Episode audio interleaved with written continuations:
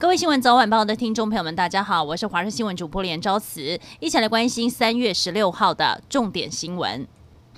欧盟地区的新冠病毒疫情仍然严峻，但因为阿斯特捷利康 AZ 疫苗在安全上的疑虑，欧盟三大国德国、法国和意大利已经暂停使用 AZ 疫苗。西班牙也在昨天宣布停用 AZ 疫苗至少两周，不过加拿大继续使用，而世界卫生组织则建议各国应该继续施打这款疫苗。欧盟药品局将在十八号召开特别会议，决定下一步如何处理 AZ 疫苗，但同样表示施打 AZ 疫苗利大于弊。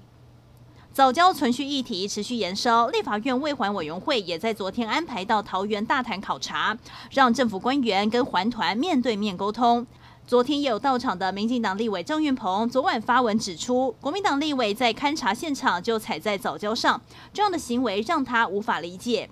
不过，早教公投领衔人潘忠正随后也贴出一张之前总统蔡英文踩在早教上的照片，引发讨论。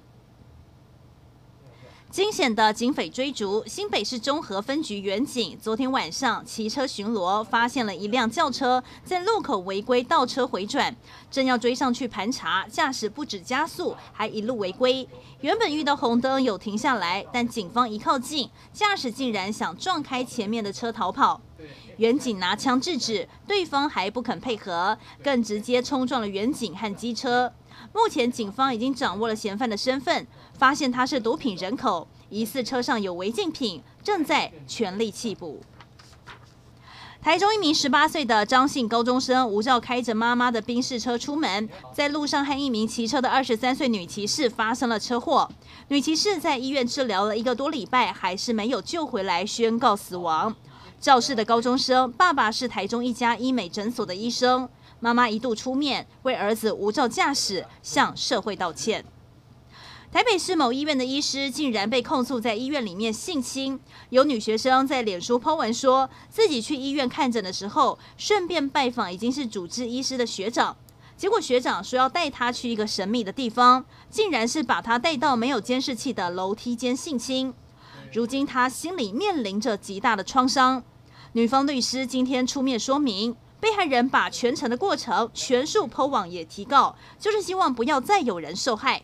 而当时医院也发表声明，表示被指控医生表达绝无此事，案件已经进入了司法程序。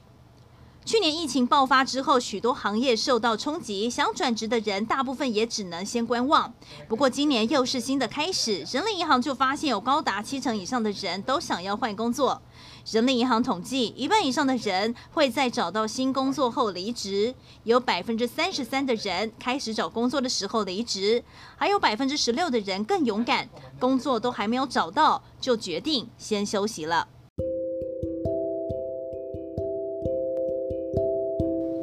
以上就是这一节新闻内容，非常感谢您的收听，我们再会。